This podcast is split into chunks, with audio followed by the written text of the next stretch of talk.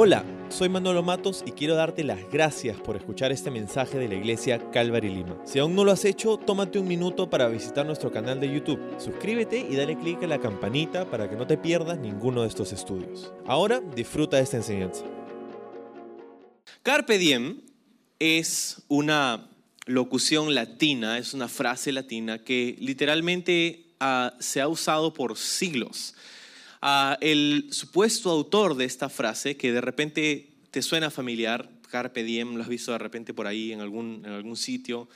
el autor de esta frase fue un poeta griego de el tiempo, incluso antes de Jesús, un poquito antes del primer siglo, se llamaba Horacio. Y él en sus escritos eh, usaba esta, esta frase que literalmente significa toma el día.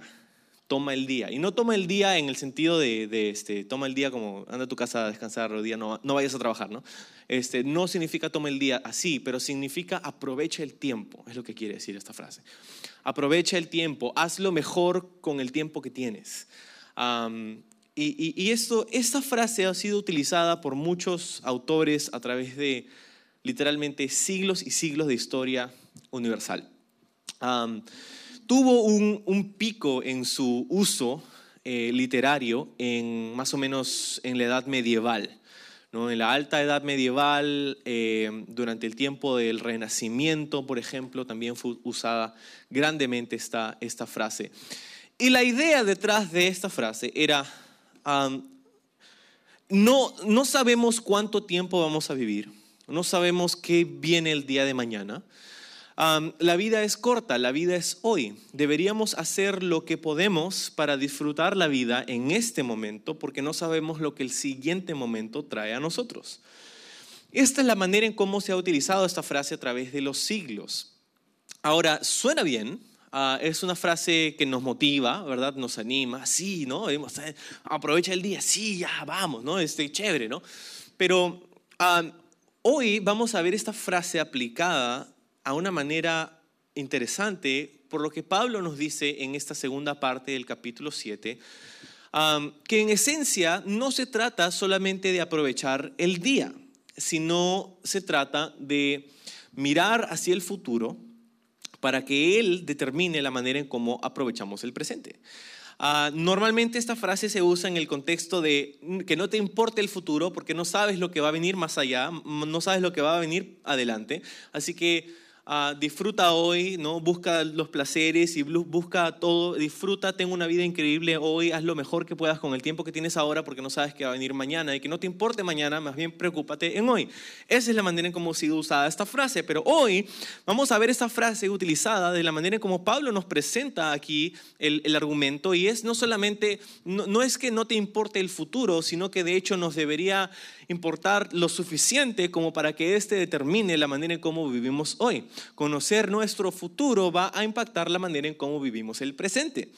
Entonces, aprovechar el tiempo no desde una actitud de derrota y decir, ah, bueno, ya no sé qué va a pasar mañana, así que mejor lo hago todo ahora, es a la luz de lo que, Señor, tú vas a hacer mañana, a la luz de lo que viene en el futuro, quiero vivir hoy, a la luz de lo que tú vas a hacer en la eternidad, quiero moldear mi vida hoy. Esa es la idea detrás del pasaje que vamos a ver esta mañana en 1 Corintios capítulo 7. para recordar algunas cosas sobre el texto antes de saltar a ello, Primera de Corintios es una carta de corrección, es una carta de instrucción.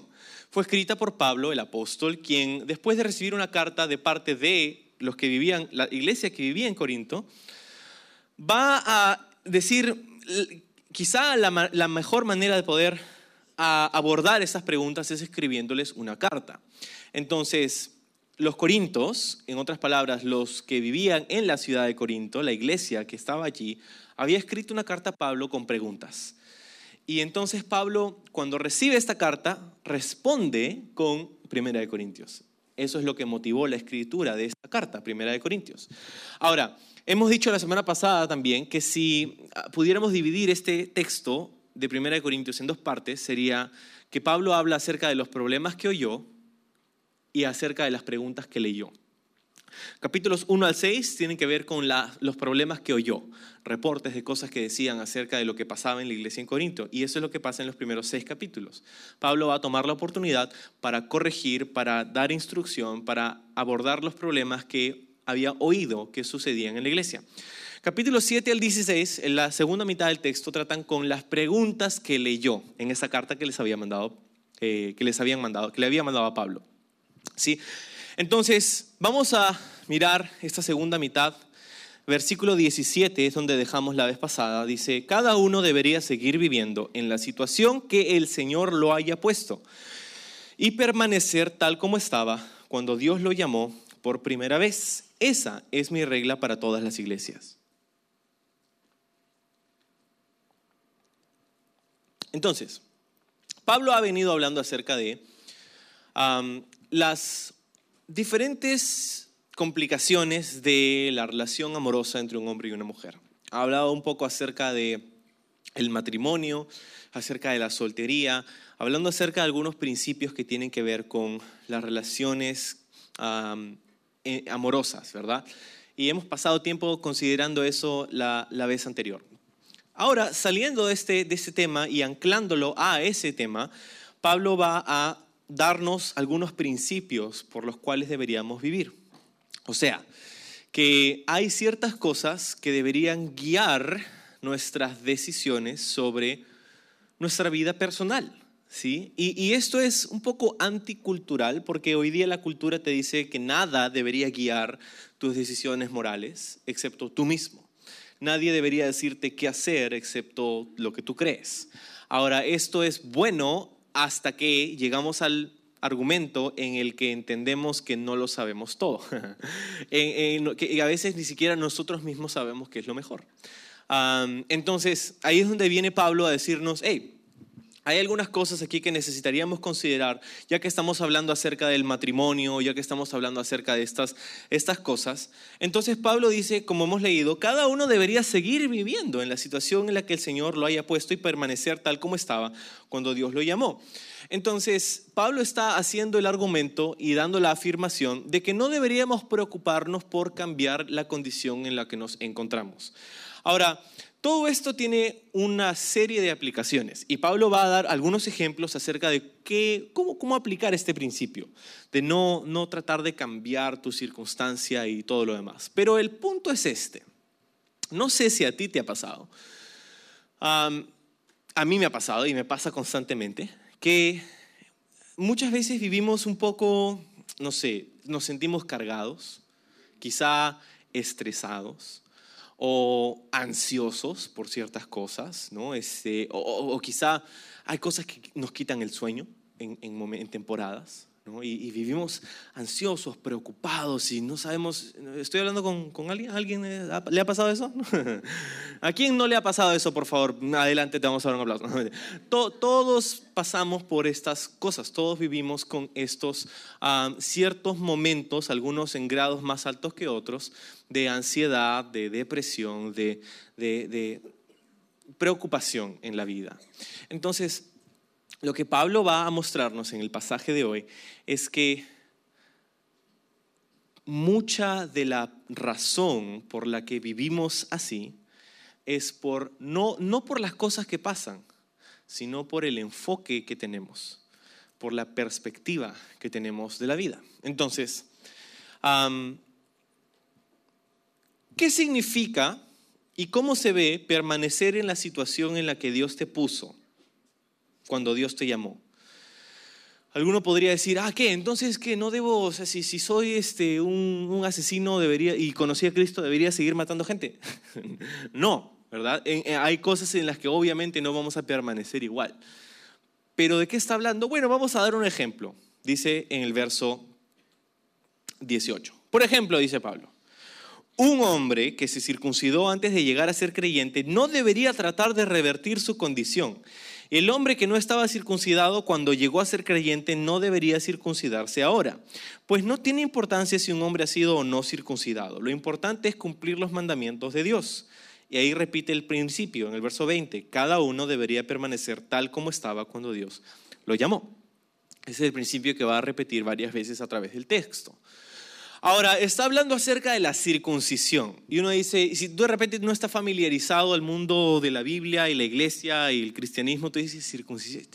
¿Ah? ¿De, qué? ¿Perdón? ¿No? Es circuncisión.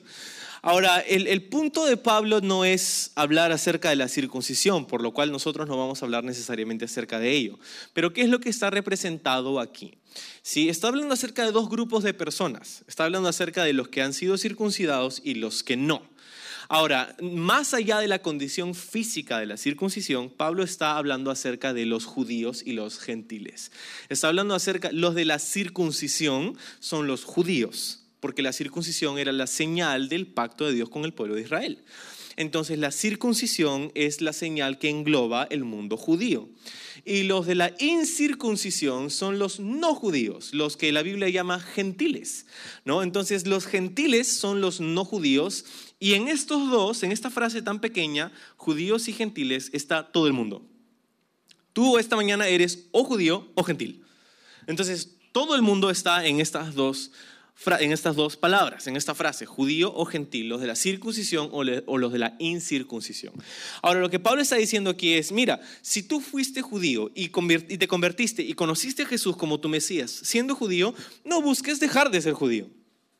Y si fuiste gentil y te convertiste y conociste a Jesús como tu Señor y Salvador, no dejes de ser de dejar de ser gentil para ser judío porque piensas que ser judío es mejor que ser gentil y viceversa. Está diciendo, quédate en la condición en la que te encontraste.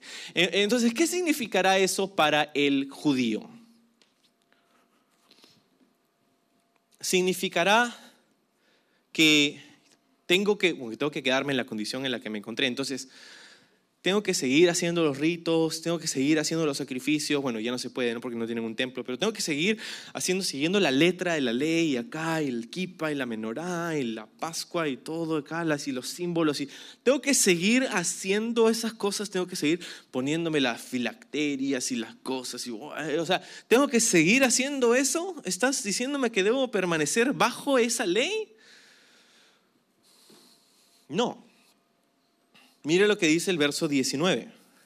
Dice, lo que tiene importancia no es si un hombre ha sido o no circuncidado.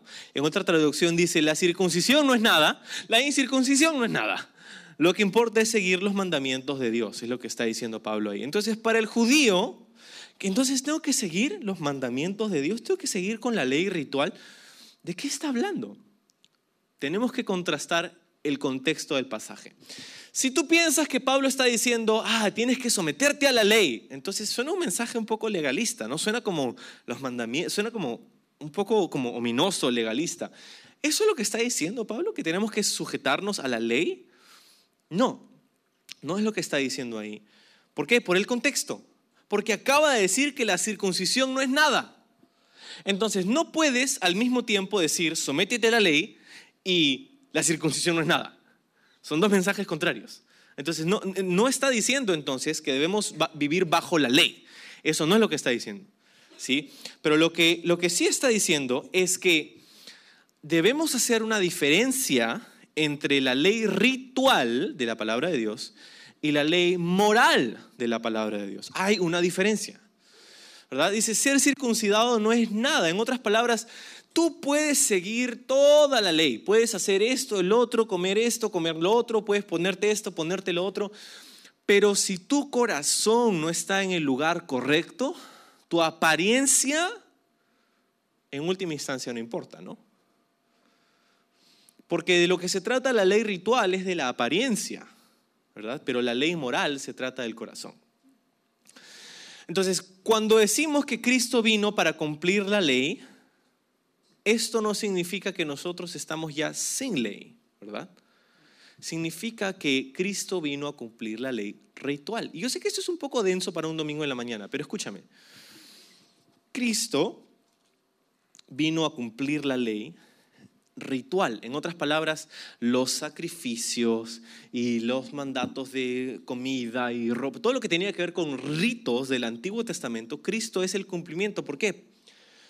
Porque todos esos ritos eran una sombra de Cristo. Todos los ritos del Antiguo Testamento eran una sombra de lo que Cristo haría por nosotros. El sacrificio de un cordero Juan el Bautista dijo, he aquí el Cordero inmolado, el Cordero de Dios que quita los pecados del mundo. Él es el sacrificio por nuestros pecados. Los sacrificios, las ofrendas de paz, los holocaustos, las ofrendas por A, B, C, los sacrificios matutinos, el pan, la menora, todo eso era una sombra de Jesucristo. Jesucristo es el cumplimiento literal de la ley ritual del Antiguo Testamento. Pero significará que yo, ahora, que yo soy gentil, yo no soy judío, ¿ok? ¿Tengo que ser judío para poder ser salvo? Pablo le dice a este otro grupo, no, así como tú, hombre judío, no es necesario que te sometas a la ley ritual del Antiguo Testamento, no tienes que dejar de ser judío, así para ti, hombre gentil o mujer gentil, no tienes que convertirte al judaísmo para ser salvo. De hecho, este argumento era lo que propulsó el primer concilio de la iglesia. La primera vez que la iglesia se juntó para decidir algún tema y decir, ¿sabes qué? Tenemos que tomar una decisión sobre esto. El tema era si los gentiles, o sea, los no judíos, debían convertirse a ser judíos para ser salvos. Y el acuerdo en Hechos capítulo 15 fue no. No necesitan convertirse al judaísmo para ser salvos.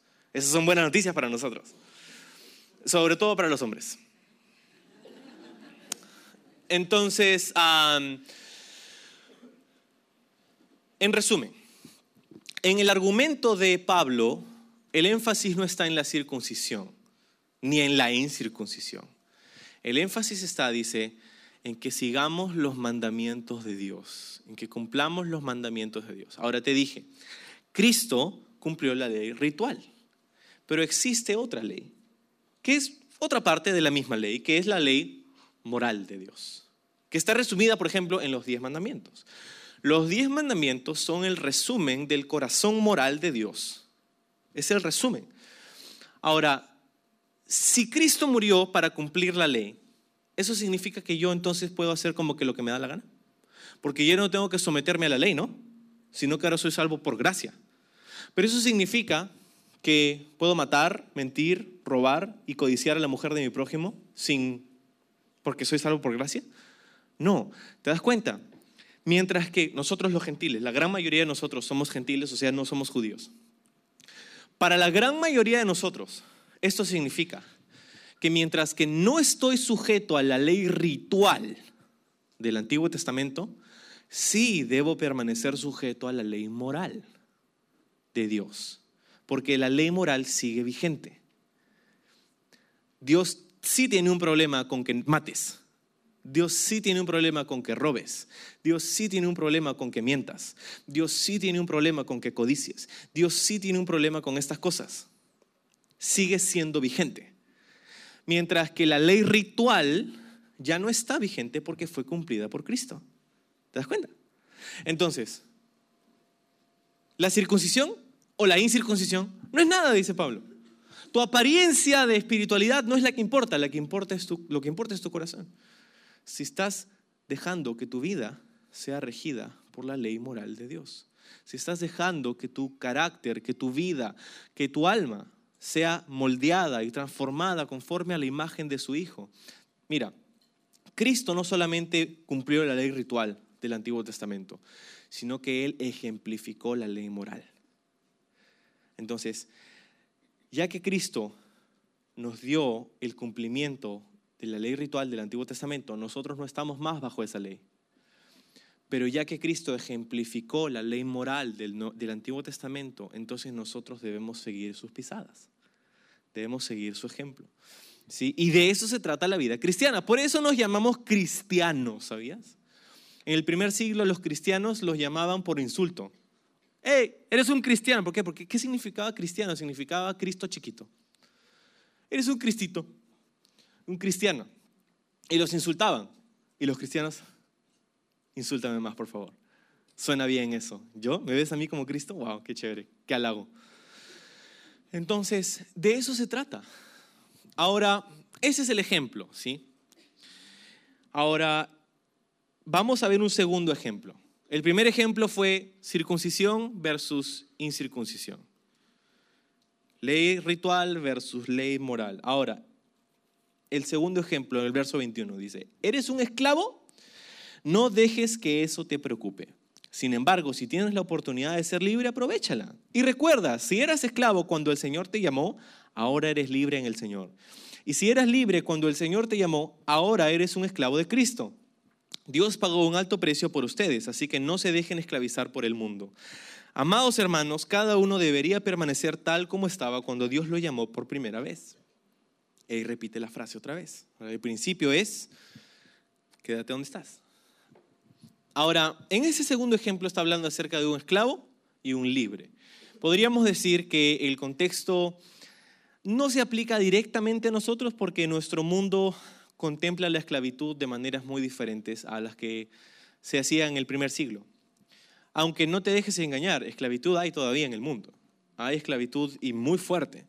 ¿No? Esclavitud trata de personas ah, en temas sexuales. Hay, una, red de trata de personas en el mundo eh, alucinante, de las que no sé si, siquiera sabemos todo al respecto aún.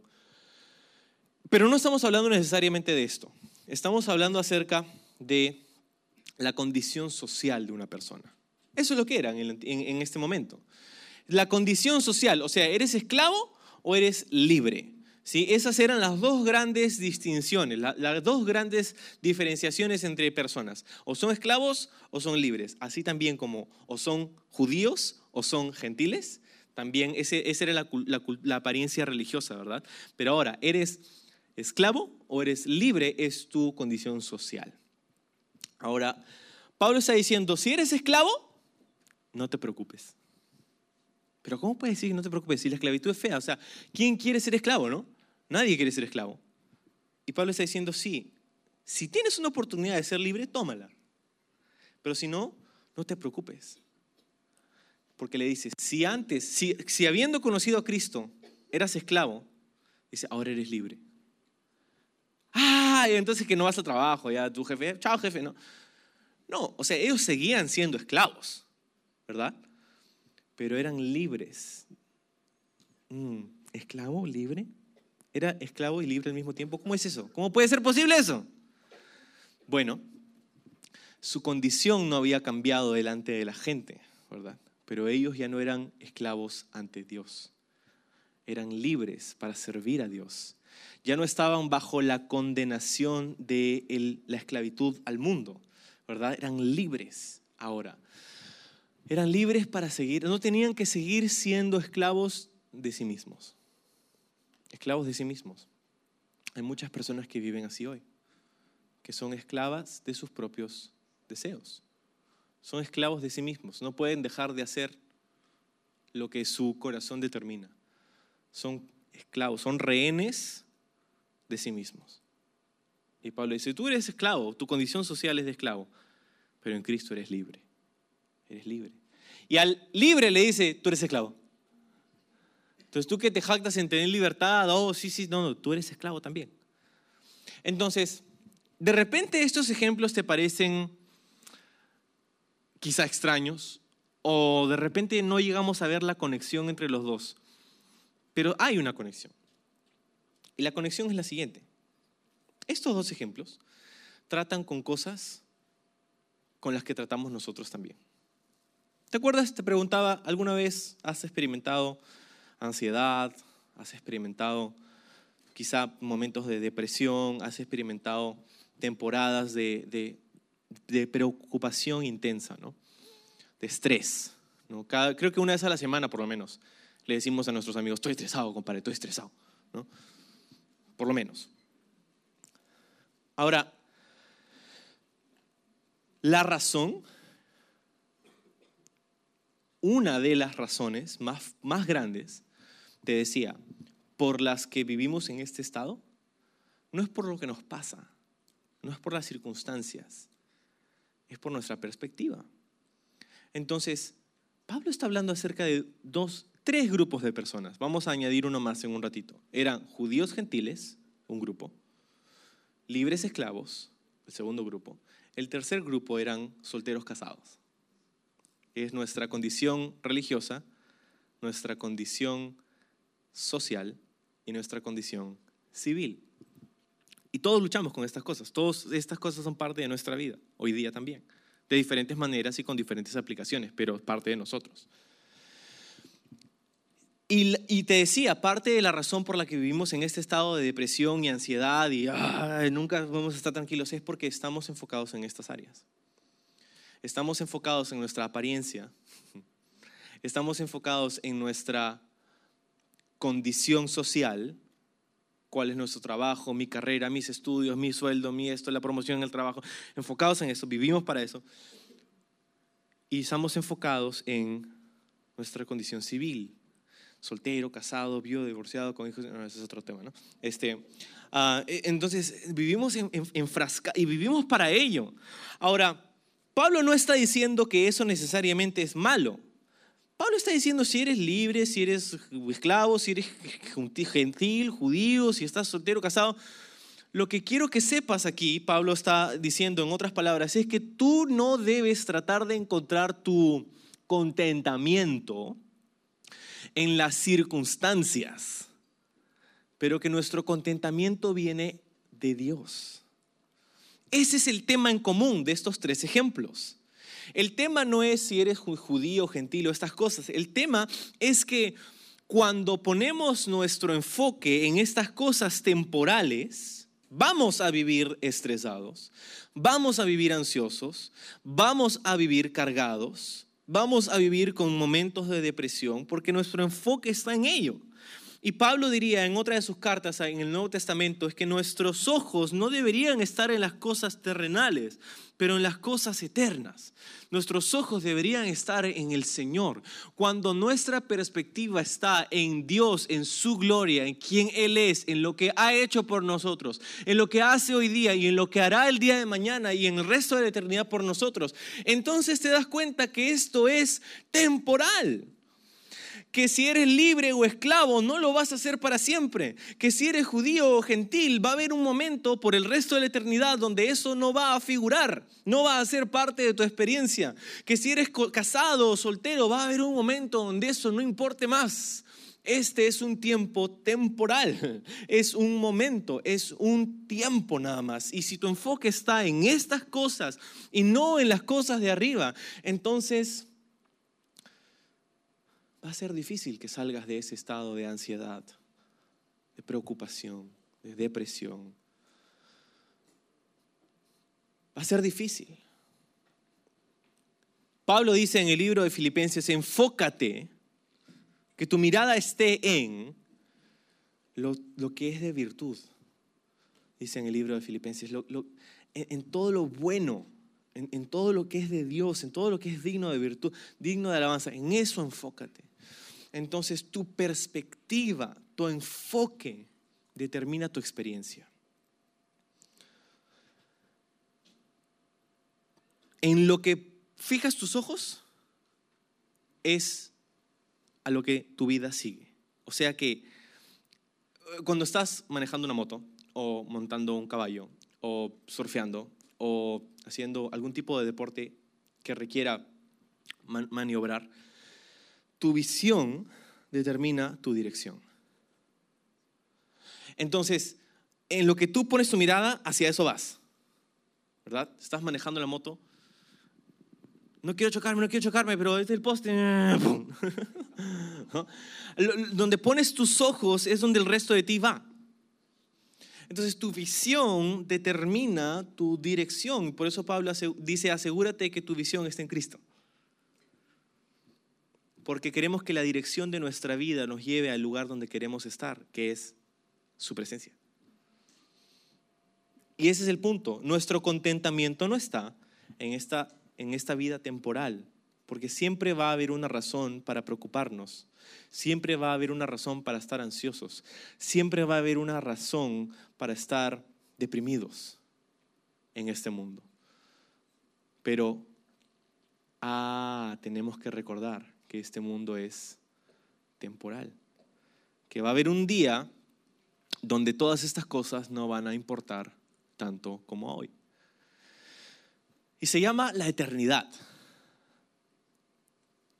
es una falta de enfoque en lo eterno lo que nos hace vivir ansiosos y temerosos en lo temporal.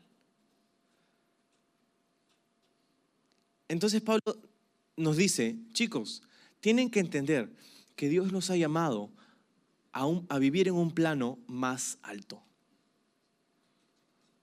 Y deberíamos llamar así a la serie, ¿no?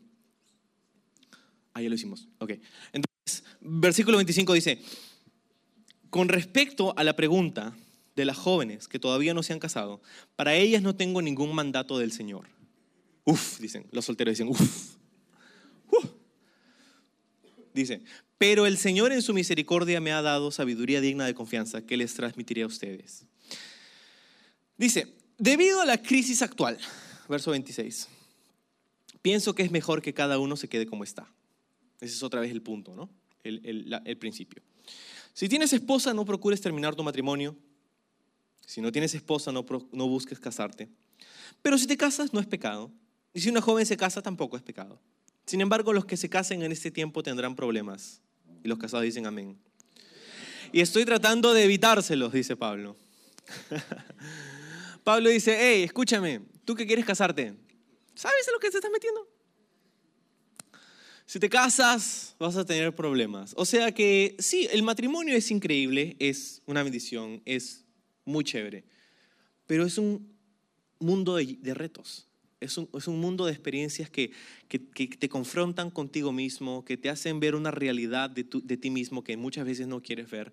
Ah, es, es, un mundo de retos y de circunstancias complicadas y difíciles. Y Pablo dice, mira, quisiera ahorrarte eso, más bien dedícate a servir al Señor. ¿no?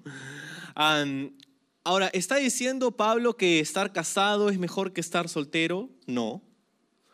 ¿Está diciendo Pablo que estar soltero es mejor que estar casado? Sí. Eso es lo que está diciendo. E, entonces, e, e, ¿por qué? ¿No? Porque el contexto, otra vez, no es que tu estado civil es el que importa.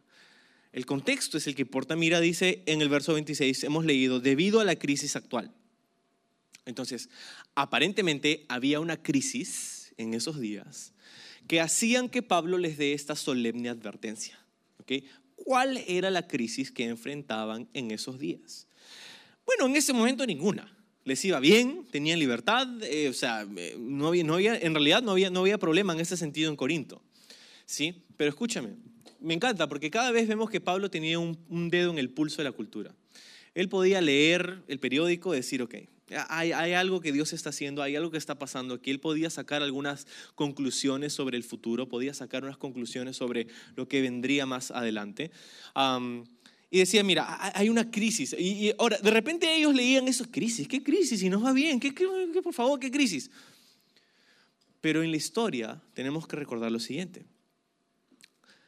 el mundo greco-romano, específicamente Roma, estaba a punto de volverse extremadamente hostil hacia el cristianismo.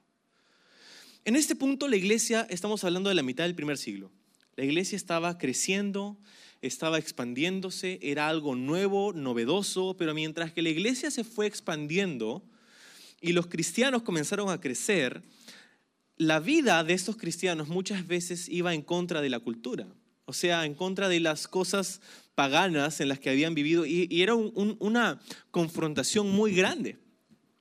Esto hizo que los romanos, el mundo greco-romano, desarrollara un tipo de aversión en contra del cristianismo porque no sabían de qué se trataba. Y había muchas cosas que, ah, con las que tildaban al cristianismo que no eran ciertas. En el primer siglo, por ejemplo, se, se culpaba a los cristianos de ser caníbales, porque en sus reuniones tomaban sangre y comían carne estaba hablando acerca de la Santa Cena, de la copa y el pan y el vino. Cuando decían, Jesús dijo que este es mi cuerpo y esto es mi sangre y todos tomaban el vino y comían el pan. Ah, caníbales, porque no entendían de qué se trataba tildaban a los cristianos de ser unos, eh, unos ah, inmorales porque sus reuniones las llamaban las reuniones ágape, que significaba amor. Entonces la gente decía que entonces son unas grandes orgías de, personas inmorales que están ahí todos, ah, qué inmorales los cristianos. No, no, sabían, no, no, entendían de qué se trataba el amor cristiano. habían muchas acusaciones en contra del cristianismo. Entonces, Esto hizo que Roma, o sea, que el mundo greco-romano desarrollara esta, esta, este rechazo hacia el cristianismo por no entender de qué se trataba. Y comenzaron a buscar excusas para suprimir y rechazar y hasta perseguir a los cristianos, para parar este movimiento de locos, caníbales, paganos, inmorales. Hasta que se dio la tormenta perfecta un día, en el año 64 después de Cristo, hubo un incendio que arrasó a la ciudad de Roma, la capital del imperio. Y el emperador de esos días, se llamaba César Nerón, echó la culpa a los cristianos del incendio. Ellos son los culpables, le dijo a, a, su comunidad y por lo tanto a todo el imperio. Y a partir de ese momento comenzó una de diez olas sistemáticas de persecución hostil y violenta por los próximos dos siglos y medio hacia los cristianos. Millones y millones de cristianos murieron por su fe en Jesús. Perseguidos hasta la muerte, decapitados, crucificados, atravesados con flechas y lanzas, quemados en la hoguera millones, hay un libro que, habla acerca de todo esto, si, tienes interés de saber lo que pasó en esos dos primeros, tres primeros siglos, se llama el libro de los mártires de Fox. Es más, cada uno de los apóstoles murió violentamente perseguido, de la misma manera. Entonces Pablo sabía algo que quizá la iglesia en Corinto estaba perdiendo de vista. Y es lo siguiente, Hoy todo parece estar bien. Pero les decía, la persecución está a la vuelta de la esquina. En ese sentido, ojo, Pablo no, no sé si Pablo tenía idea de lo real que serían sus palabras. Mira lo que dice el verso 29. Déjenme decirles lo siguiente, amados hermanos. El tiempo que queda es muy breve, de nuestro estudio esta mañana también. Así que de ahora en adelante, los que estén casados no deberían concentrarse únicamente en su matrimonio. Los que lloran o los que se alegran o los que compran cosas no deberían ser absorbidos por sus lágrimas, ni su alegría ni sus posesiones. Los que usan las cosas del mundo no deberían apegarse a ellas. Pues, mira lo que dice, este mundo, tal como lo conocemos, ¿qué dice? Pronto desaparecerá. Yo no sé si Pablo sabía la legitimidad de sus palabras en este momento porque no serían ni diez años después que la persecución sistemática del cristianismo empezaría. En que muchos de estos a quienes Pablo escribe esta carta serían perseguidos por su fe. Por eso Pablo dice entonces, si estás soltero, a la luz de la persecución, ¿crees que tu persecución será más llevadera casado o soltero? Pablo dice, soltero, te va a ser más fácil o menos difícil pasar por estas cosas. ¿Por qué? Porque si a ti te persiguen, tú puedes sufrir y llevar la corona del martirio, pero si te persiguen, sería mucho más difícil ver a tu esposa y tus hijos ser atravesados con lanzas o violados por esta persecución intensa que empezaría. Entonces te das cuenta, a la luz de la temporalidad de esta vida, a la luz de lo rápido que pasa, el ánimo de Pablo y la instrucción de Pablo y la instrucción del Señor para nosotros en esta mañana es, pon tu enfoque en mí. Pon tu enfoque en mí. La razón por la que estás angustiado, la razón por la que estás estresado, la razón por la que estás ansioso, es porque tu enfoque no está siempre en mí. No te preocupes, dice la palabra de Dios esta mañana.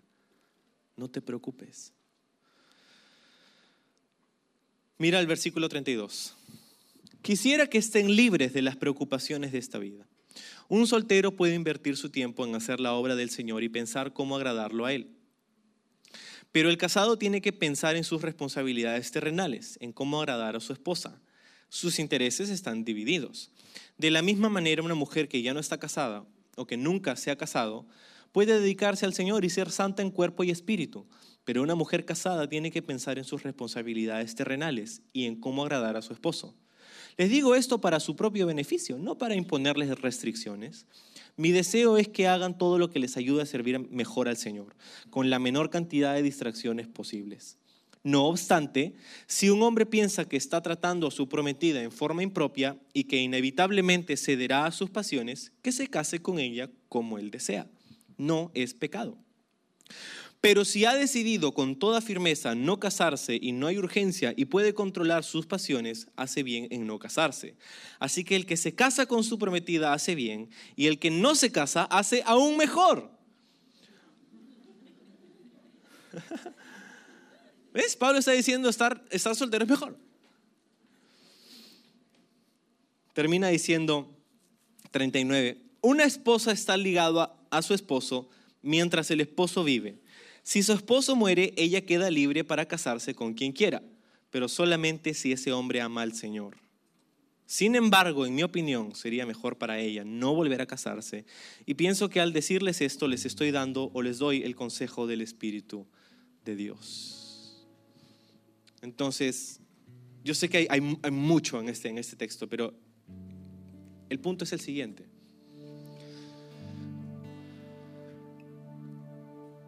Tenemos que recordar que Dios es soberano por encima de las circunstancias de nuestra vida. Esas cosas que te quitan el sueño, esas preocupaciones, esas ansiedades, esas cosas que te llevan a la depresión, Recuerda, Dios es soberano encima de estas circunstancias. Si estás soltero, no busques, casarte, a no ser que Dios traiga a tu, esposa y te guíe en eso. Estar soltero es un regalo, estar casado es un regalo, pero no que tu enfoque no sea tu estado civil. Ser libre es bueno, ser esclavo no es tan bueno. Pero no te preocupes. Dios te ha puesto donde te ha puesto porque tiene un propósito para ello. Nuestro enfoque debería ser crecer donde hemos sido plantados. Florece donde has sido plantado. Da fruto donde has sido plantado. Dios te ha puesto en un lugar y en una condición por una razón. Para que puedas aprovechar el día, carpe diem, a la luz de la eternidad, para su gloria, para su servicio, para su reino. Entonces, ¿qué deberíamos hacer con esta corta vida que tenemos? Deberíamos invertirlo, invertirla en lo eterno. Deberíamos invertirla en crecer, aprender, servir, dar, ser generoso, expandir el reino de Dios. ¿Por qué? Porque eso es lo que va a traer contentamiento a nuestros corazones. Una vida que es vivida para sí mismo. Es una vida pequeña, es una vida de angustia, es una vida de preocupación, de temor. Pero una vida que es vivida para Cristo es una vida de satisfacción, de propósito, de placer genuino. Entonces, este es un regalo precioso que Dios nos ha dado, este momento. Y digo este momento y hablo de los 80, 90 años que Dios nos puede dar. Es un momento. ¿Qué vas a hacer con el hoy? Aprovecha el día. No diciendo, bueno, no sabemos lo que pasa mañana, vamos a hacer lo que queremos hoy. No, no, no. Aprovecha el día, carpe diem, a la luz de la temporalidad del hoy y la realidad de la eternidad. Donde Cristo está reinando, donde Jesús es entronado